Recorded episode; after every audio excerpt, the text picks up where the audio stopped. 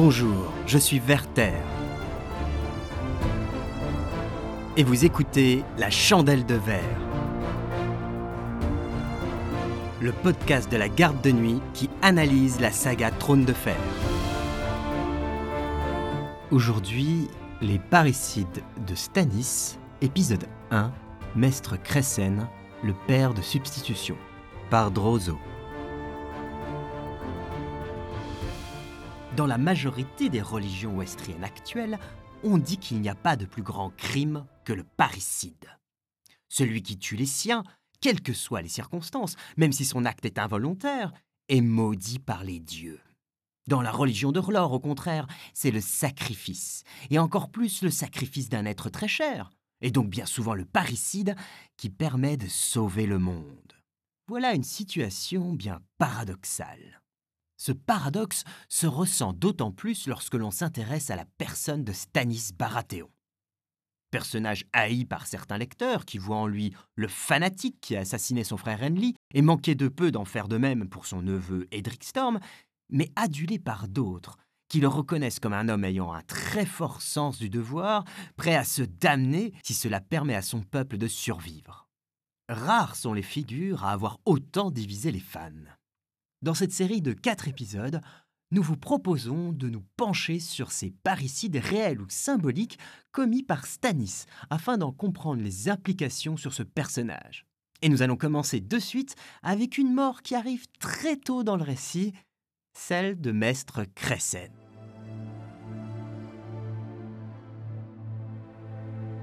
Rappel des faits. Maître Cressen est le vieux maître au service de Stanis. En fait, il est bien plus que cela. C'est lui qui a élevé les trois frères Baratheon après le décès de leurs parents dans un naufrage en 278. Robert avait alors 16 ans, Stanis 13 et Renly moins de 7. Aussi se considèrent-ils presque comme leur père. En prenant le collier, les maîtres avaient beau renoncer à tout espoir de paternité, Cressen n'en connaissait pas moins les sentiments d'un père. Robert, Stanis, Renly, trois fils qu'il avait élevés lui-même après la disparition de Lord Stephen dans la mer rageuse. A Clash of Kings, prélude. Des frères Baratheon, celui pour qui il a le plus d'affection est Stanis, cet enfant solitaire que lui seul semble comprendre. Il le suit à Père Dragon lorsqu'il en prend possession après la chute des Targaryens. Mais voilà que l'arrivée de la prêtresse rouge Mélisandre d'Achaï dans l'entourage de Stanis fait craindre le pire au vieux maître. Sorcière sans scrupules, elle est parvenue à fanatiser Célise Baratheon, et si Stanis ne lui prête pas encore l'oreille, il est à craindre qu'il finisse par suivre l'exemple de sa femme. L'angoisse de Cressen grandit quand Mélisandre prédit au nouveau roi, par l'intermédiaire de sa femme Célise, la mort de son petit frère Renly et les bénéfices qu'il pourrait en tirer. Cressen comprend que la sorcière parle d'assassinat, et lorsque, horrifié, il proteste contre ce plan de fratricide, il se fait rabrouer par Stanis, qui le chasse de son conseil. Dans le but de sauver la vie de Renly et l'âme de Stanis, Cressen prend une décision radicale. Il va assassiner la sorcière Mélisandre. Lors du banquet que Stanis donnera à ses vassaux, il versera le poison appelé l'étrangleur dans sa coupe, et ce même s'il doit être exécuté pour ce meurtre. Mais les choses ne vont pas se passer comme prévu. Personne ne vient chercher le vieil homme pour le convier au banquet, comme son rang de maître de père dragon l'impose. Lorsqu'il s'y rend tout de même, il s'y fait humilier.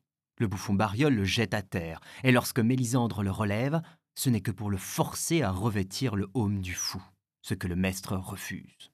Parvenu devant la table royale, il est congédié par Stanis, qui lui annonce qu'il a été remplacé par son très jeune et inexpérimenté acolyte, maître Pylos, et qu'il n'est plus le bienvenu. Le seul à lui témoigner un peu de compassion est le chevalier Davos Mervaux, qui lui fait une place à ses côtés, malheureusement loin de Stanis. Cressen tente alors une dernière fois de faire entendre raison à son roi. Il le conjure de renoncer à se battre contre Renly, qui aligne vingt fois plus d'hommes que lui, et de s'allier à lui ou à Robb pour renverser le réel ennemi, les Lannister. Stanis refuse. Pire, il prend part en personne à l'humiliation de ce vieux maître qui l'a toujours aimé et soutenu. Des plus incertaines est l'alliance des dieux, dame, objecta Cressen. Et celui-là n'a pas de pouvoir ici. Ah bon? Au mouvement que fit Mélisandre, son rubis capta la lumière, et en un éclair brilla du même éclat que la comète. Pour proférer pareille sottise, maître, vous devriez remettre votre couronne. Oui, abonda Lady Célise. Le homme de Bariol, il vous sied, vieil homme. Recoiffez-le, je vous l'ordonne. Dans la mer, intervint le fou. Personne ne porte de couvre-chef. Oh, je sais, je sais, oh là Sous leurs épais sourcils, les yeux de Lord Stannis faisaient deux puits d'ombre, et, sous sa bouche encore étrécie, ses mâchoires travaillaient, muettes. Toujours il grinçait les dents quand il le submergeait la colère. Fou gronna-t-il enfin. Madame commande, donne ton haume à Cressen. Non, pensa le vieux maître. Non, ce n'est pas toi, pas toi. Ces façons, toujours tu t'es montré juste. Dur toujours, mais jamais méchant, jamais. Tu ne concevais pas la dérision, pas plus que tu ne concevais le rire. A Clash of Kings. Prélude. Cressen voit ses craintes confirmées. Mélisandre est le mal, et avec elle à ses côtés, Stanis est perdu. Ce que Cressen considère comme ses fils vont s'entretuer. Stanis va tenter d'assassiner son petit frère, et quel qu'en soit le résultat, il n'aura aucune chance de gagner face à la puissante armée de Geoffrey. Pour sauver son roi, Cressen passe à l'action. Il propose à la sorcière rouge une coupe de réconciliation contenant le poison. Mélisandre boit la coupe. Elle en laisse un fond et demande au vieux maître de le finir. Cressen accepte et boit, sachant que le poison le tuera aussi. Mais, alors qu'il s'étrangle, il fait une terrible découverte. Mélisandre n'est pas affectée par l'étrangleur. Elle va survivre grâce à sa magie, alors que lui meurt pour rien. La mort de Cressen décortiquée. Le comportement absolument odieux de Stanis envers le vieux Cressen, qu'il a quand même élevé, donne souvent au lecteur le sentiment qu'il est au moins en partie responsable de son funeste destin. Si Stanis ne l'avait pas chassé de son conseil alors que Mélisandre, à travers l'intervention de Célise, le conjurait d'assassiner Renly, et s'il n'avait pas prouvé son fanatisme en suivant sa sorcière rouge dans l'humiliation publique du vieux maître, alors le désespoir n'aurait pas poussé Cressen à sacrifier sa vie pour tenter d'assassiner Mélisandre d'Achaï. Opération bien vaine qui lui coûte la vie. L'idée selon laquelle Cressen a été injustement tué est d'ailleurs partagée par Davos Mervaux, qui, bien que témoin de la scène, nie ici la responsabilité du maître qui a malgré tout volontairement avalé son propre poison. À ses yeux et à ceux de pas mal de lecteurs, on peut considérer que Cressen a été en quelque sorte poussé au suicide. Évidemment, l'affaire se révèle être plus complexe qu'il n'y paraît. Un peu plus tard dans le roman, Stanis a l'occasion de s'expliquer concernant la mort de Cressen. Ce n'est pas que Pylos me déplaise, sire, mais je ne puis voir la chaîne qu'il porte au col sans pleurer maître Cressen. Est-ce par sa faute qu'est mort le vieillard? Le regard de Stanis se porta vers le feu. Je ne voulais à aucun prix que Cressen assiste à ce banquet. Il m'avait mis en colère, oui, et mal conseillé. Mais je ne désirais pas sa mort. J'espérais le voir jouir de quelques années paisibles et douillettes. Il l'avait d'ailleurs amplement mérité. Mais voilà, ses dents se mirent à grincer. Mais voilà qu'il meurt. Et je n'ai qu'à me louer de l'habilité de Pylos. A Clash of Kings, Davos 1. Cet extrait nous apprend donc que Stanis savait que Cressen allait mourir lors du banquet en tentant d'assassiner Mélisandre et qu'il ne voulait pas que cela arrive. Il faudra attendre A Dance with Dragons pour que l'on comprenne comment il l'a su. Mélisande n'accorda aucune attention à la lame nue. Si le sauvageon lui avait voulu du mal, elle l'aurait lu dans ses flammes.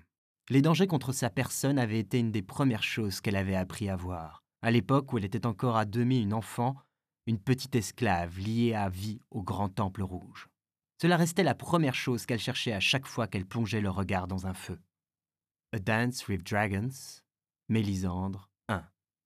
Mélisandre a donc probablement vu dans les flammes la tentative d'assassinat de Cressen et sa funeste conclusion. Elle a pu prendre les mesures nécessaires pour y pallier. D'une part, elle a averti Stanis de ce qui allait advenir. Regardez par exemple la réaction de Stanis et Mélisandre lorsque, malgré la première humiliation du maître et son renvoi, ce dernier arrive tout de même à se frayer une place au banquet. Cressen se contenta néanmoins de dire Ainsi soit-il donc, messire. Mais. Mais j'ai faim. Ne saurais-je m'asseoir à votre table? À tes côtés. Ma place est à tes côtés. Sir Davos se leva. Ce serait un honneur pour moi, sire, que d'avoir le maître pour voisin. Soit. Lord Stannis se détourna pour chuchoter quelque chose à Mélisandre qui occupait, à sa droite, la place la plus honorifique, tandis qu'à sa gauche, Lady Célise arborait un sourire aussi clinquant et grêle que ses bijoux. A Clash of Kings. Prélude. Mélisandre prévoit aussi la tentative d'assassinat de Davos Mervaux, et là encore y met un terme, quoique de façon moins funeste cette fois. Court et musculeux, Seraxel avait un torse de baril, le bras épais, la jambe arquée, l'oreille velue. Oncle de la reine et dix années durant gouverneur de Père-Dragon, il s'était toujours montré poli vis-à-vis de Davos, sachant qu'il jouissait de la faveur de Lord Stannis. Or, c'est d'un ton tout aussi dépourvu de chaleur que de politesse qu'il lança Sir Davos est pas noyé Comment se peut-il? Les oignons flottent, sir. Venez-vous pour me conduire au roi? Je viens vous conduire au cachot. Il fit avancer ses hommes d'un geste. Saisissez-vous de sa personne et retirez-lui son poignard. Il compte en user contre Notre-Dame. A Storm of Swords, Davos 2. À noter également qu'en révélant à Stanis la mort inéluctable du vieux maître, Mélisandre avait peut-être pour but de prouver la véracité de ses visions et de ses pouvoirs à Stanis. Et de fait, avant la mort de Crécène, la prêtresse ne semble pas avoir l'oreille du roi, étant obligée de passer par l'intermédiaire de sa femme Célise pour pouvoir lui parler. C'est seulement après ce décès que Stanis l'intégrera à ses conseils et se convertira à sa foi.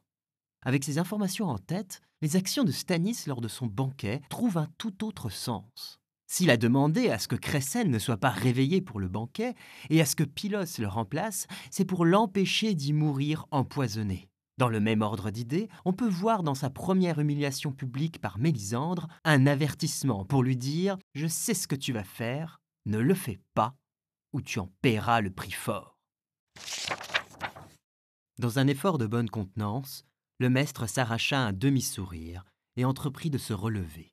Mais sa hanche protesta de manière si véhémente qu'il la craignait de nouveau en miettes quand de fortes mains l'empoignèrent aux aisselles et le replacèrent debout.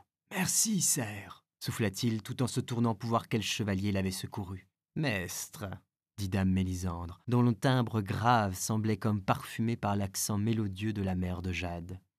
Vous devriez être plus prudent. Elle était, comme à l'accoutumée, vêtue de rouge de pied en cap. Je. Je vous remercie, dame. Un homme de votre âge doit regarder où il y met les pieds, reprit-elle d'un ton poli. La nuit est noire et pleine de terreur. Il connaissait la phrase, extraite de quelques prières de sa religion à elle. N'importe, j'ai ma religion à moi. Seuls les enfants ont peur du noir, répondit-il, malgré Bariol qui, simultanément, reprenait sa scie lancinante. Les ombres entrent dans la danse, messire, danse, messire, messire, danse. Et voici une reprit Mélisandre. Un fou perspicace et un sage qui extravague. Elle se baissa pour ramasser le haume de Bariol, puis en coiffa Crécène. Au fur et à mesure que la cuvette glissait par-dessus ses oreilles, il percevait le doux tintement des clarines. Une couronne assortie à votre chaîne, Seigneur maître, commenta-t-elle. Les hommes riaient tout autour. A Clash of Kings, prélude. Lors de la seconde humiliation de Crécène, à laquelle Stanis prend part, sans joie aucune, le roi essaye là encore de le sauver, en tentant de lui faire fuir le banquet. Mais s'il est prêt à le forcer à revêtir le chapeau de fou, il y a des limites dans l'humiliation que Stanis ne peut tolérer. Cependant, Bariol approchait en dansant, dans un tapage de clarines. Ding ding dong, drelin, direlin, ding ding dong. Sans un mot, Crécène se laissa coiffer par le fou. Le poids du baquet lui fit courber la tête. Les cloches tintèrent. Et s'il nous chantait ses avis maintenant? suggéra Lady Célise. Tu vas trop loin, femme, intervint Lord Stannis. C'est un vieil homme, et il m'a bien servi. Et il achèvera de te servir, mon doux seigneur. Mon fils, mon pauvre enfant seul, se dit Crécène, car il venait tout à coup de trouver le biais. A Clash of Kings, prélude. Bref, malgré des apparences accablantes, il semblerait bel et bien que Stannis ait essayé, non pas de faire mourir son père de substitution, mais de le sauver sans succès. l'introduction du personnage de Stanis. Si George Martin a choisi de nous présenter Stanis comme un personnage odieux et absolument antipathique, quand bien même ses actions cachent des motifs beaucoup plus nobles, à savoir de tenter de sauver Cressen, ce n'est pas anodin, mais c'est dans un but bien précis. Dans les livres, très peu de personnes aiment Stanis. Si ses qualités martiales sont reconnues, sa personnalité lui vaut de ne pas être aimé par la plupart des personnages. Il est à l'opposé des personnes charismatiques, comme peuvent l'être Rob Stark, Renly Baratheon ou le roi Robert. Les quelques rares qui apprécient sincèrement Stannis sont ceux qui ont pris le temps de bien le connaître, de regarder sous sa carapace d'intransigeance, derrière ses défauts, pour trouver tout un tas de qualités. En nous laissant à penser que Stannis est responsable de la mort de Cressen, Martine nous met à la place de ses personnages. Stanis nous est immédiatement antipathique. Et si on veut l'apprécier, il faut prendre le temps de bien creuser le personnage. La mort de Cressen est d'ailleurs loin d'être le seul élément du texte ayant pour objectif de nous faire détester Stanis. Tout le prologue de Clash of Kings y travaille. Rien que le décor où il habite le caractérise comme un méchant de fantaisie classique. Stanis nous est présenté comme un triste cire, vivant dans un château néo-gothique à souhait, avec ses nombreuses gargouilles menaçantes, ses tours qui font résonner l'orage et son volcan fumant juste à côté. Les personnages qui peuplent sa cour ont des apparences horrifiques, entre la sorcière maléfique Mélisandre, la grande et cadavérique reine fanatique aux oreilles décollées et aux yeux délavés Célise Baratheon, la jeune et triste princesse défigurée Choron, et bien entendu le terrifiant fou Bariol, un simplet sauvé des eaux qui passe son temps à chantonner des prophéties glauques à base de mort et de noyades. Stanis lui-même, dans ce chapitre, brille par ses défauts. C'est un seigneur jaloux et aigri, tellement aigri d'ailleurs qu'il n'hésite pas à cracher sur Ned Stark, alors que le lecteur sait que le Nordien est mort en essayant de le couronner. Il nous est montré comme un homme misogyne, fanatique, prêt au fratricide pour monter sur le trône. Il n'a aucun humour, coupe les doigts de ses plus fidèles sujets comme Davos et menace de lui arracher sa langue quand il annonce des vérités qui lui déplaisent. Si nombre de ces défauts sont réels, lorsqu'on ne se penche sur les détails, on se rend compte que là aussi les apparences sont trompeuses. Certes, Stanis a coupé les doigts de Davos, mais il l'a également récompensé en faisant de lui un chevalier et un de ses plus proches conseillers. D'ailleurs, Davos ne s'en plaint pas. Au contraire, il en est fier. Et oui, il le menace de lui arracher sa langue, mais il ne le dit pas sérieusement. Ce n'est là que son humour pince sans rire qui s'exprime. D'ailleurs, Cressen, qui comprend cet humour, lui répond sur le même ton. Autrefois, vous m'auriez fait éveiller, dit-il. Tu étais jeune, autrefois. Maintenant te voilà vieux, kakoshim, et tu as besoin de sommeil. Il n'avait jamais pu apprendre à mâcher ses mots, à dissimuler ni flatter. Il disait sa pensée, et au diable qui n'appréciait pas. Je savais que tu ne tarderais guère à connaître les propos de Davos. C'est ton habitude, non? Si ce ne l'était, je ne vous servirais à rien, répliqua Cressen. J'ai croisé Davos dans l'escalier. Et il t'a tout déballé, je présume? J'aurais dû lui raccourcir la langue, en plus des doigts. Riche émissaire que vous auriez eu là. The Clash of Kings, prélude. On aura d'autres traces de cet humour à plusieurs reprises dans les livres. Dans A Dance with Dragons, Jon Snow reconnaîtra même que l'humour de Stannis est tellement particulier qu'il lui est difficile de savoir quand il plaisante ou quand il est sérieux. Vous avez intérêt à ne pas me jouer un tour de bâtard. Si je veux échanger 300 combattants contre 3000, assurément je le veux. Je ne suis pas un parfait imbécile. Si je laisse également la fille avec vous, ai-je votre parole que vous monterez étroitement la garde auprès de notre princesse? Elle n'est pas une princesse. Comme il plaira à votre grâce. Ai-je besoin de vous faire prêter serment devant un arbre? Non. Était-ce de l'humour? Avec Stanis, la chose était difficile à dire. A Dance with Dragons, John 4. La femme rouge descendit l'escalier auprès de John. Son Altesse vous prend en amitié. J'en ai conscience. Il n'a menacé que deux fois de me décapiter. Mélisandre rit. Ce sont ces silences que vous devriez craindre, pas ces paroles. A Dance with Dragons, John 1. La scène où Stanis reproche à Cressen d'interrompre sa femme lorsque celle-ci lui évoque la mort de Renly est elle aussi trompeuse. À première vue, on peut croire qu'en chassant le vieux maître de son conseil, il valide le projet de fratricide qu'auraient implicitement proposé Célise et Mélisandre. Ce qui n'est pas tout à fait le cas.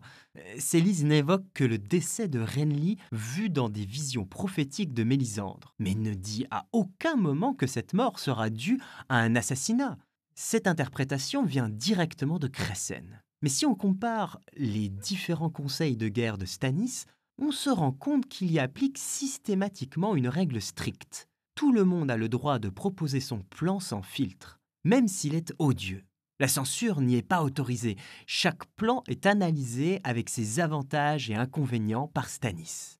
Et nul n'a le droit d'empêcher quelqu'un de présenter ses idées, quelles que soient ses raisons. En s'indignant contre les conseils de Célise, Cressen n'a pas respecté cette règle et s'est donc fait chasser. Mais cela ne veut pas nécessairement dire que Stanis approuvait ce fratricide. Enfin, la présence de Bariol dans sa maisonnée, bien que le rendant plus glauque, est là aussi un signe de noblesse. Quel autre seigneur que Stanis aurait gardé aussi près de lui un demi-noyé simplet aussi sinistre? Nombre de seigneurs de Westeros l'auraient chassé de leur service, et certains même l'auraient tué. Mais Stanis a gardé à ses côtés cet être brisé dont personne ne voulait. Finalement, la mort de Maître Cressen ne peut être considérée comme un réel parricide de Stanis.